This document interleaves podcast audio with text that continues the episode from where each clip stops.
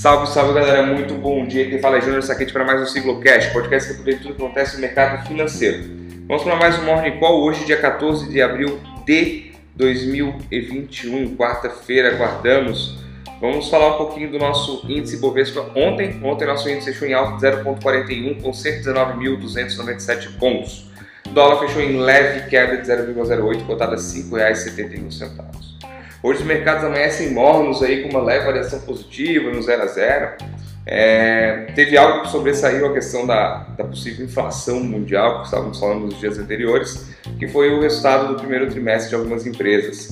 Segundo a Reuters, aí no, na Europa, as empresas em média terão um lucro de 55% a mais.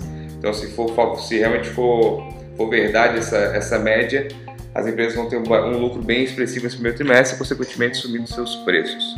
Nos Estados Unidos, Goldman Sachs e JP Morgan, grandes bancos aí de Wall Street, já reportaram seus resultados que vieram melhor que o esperado nesse primeiro trimestre, nesse começo do ano.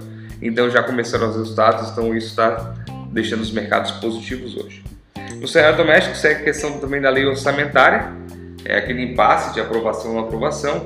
O ministro Paulo Guedes ontem propôs, não chegou a formalizar, eu acho, a, uma nova PEC, é, deixando 35 bilhões fora do teto de gastos aí para poder bancar o emergencial e tudo mais, aí aprovaria essa, essa lei orçamentária com essa emenda parlamentar gigantesca e ficaria um bom senso ali no todo mundo. Mas não sei não, já foi 44 bilhões a outra vez fora do teto, agora mais 35, 79, 80 bilhões praticamente aí.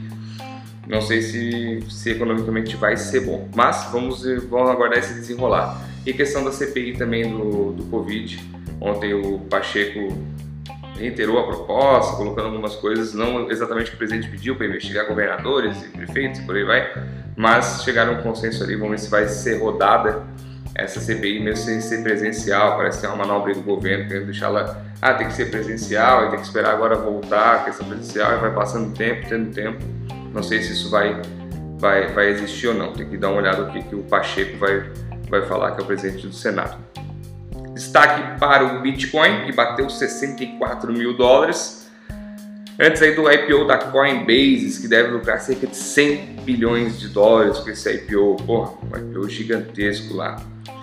É, petróleo também sobe, depois do relatório divulgado da commodity, o relatório de estoque, o estoque diminuiu, consequentemente aumentando o preço aí, mostrando uma retomada econômica leve, retomada econômica mundial com a questão do petróleo. O mercado asiático fechou em alta, tirando Tóquio 0,44, Xangai subiu 0,60, Hong Kong 1,40 e Coreia do Sul 0,42.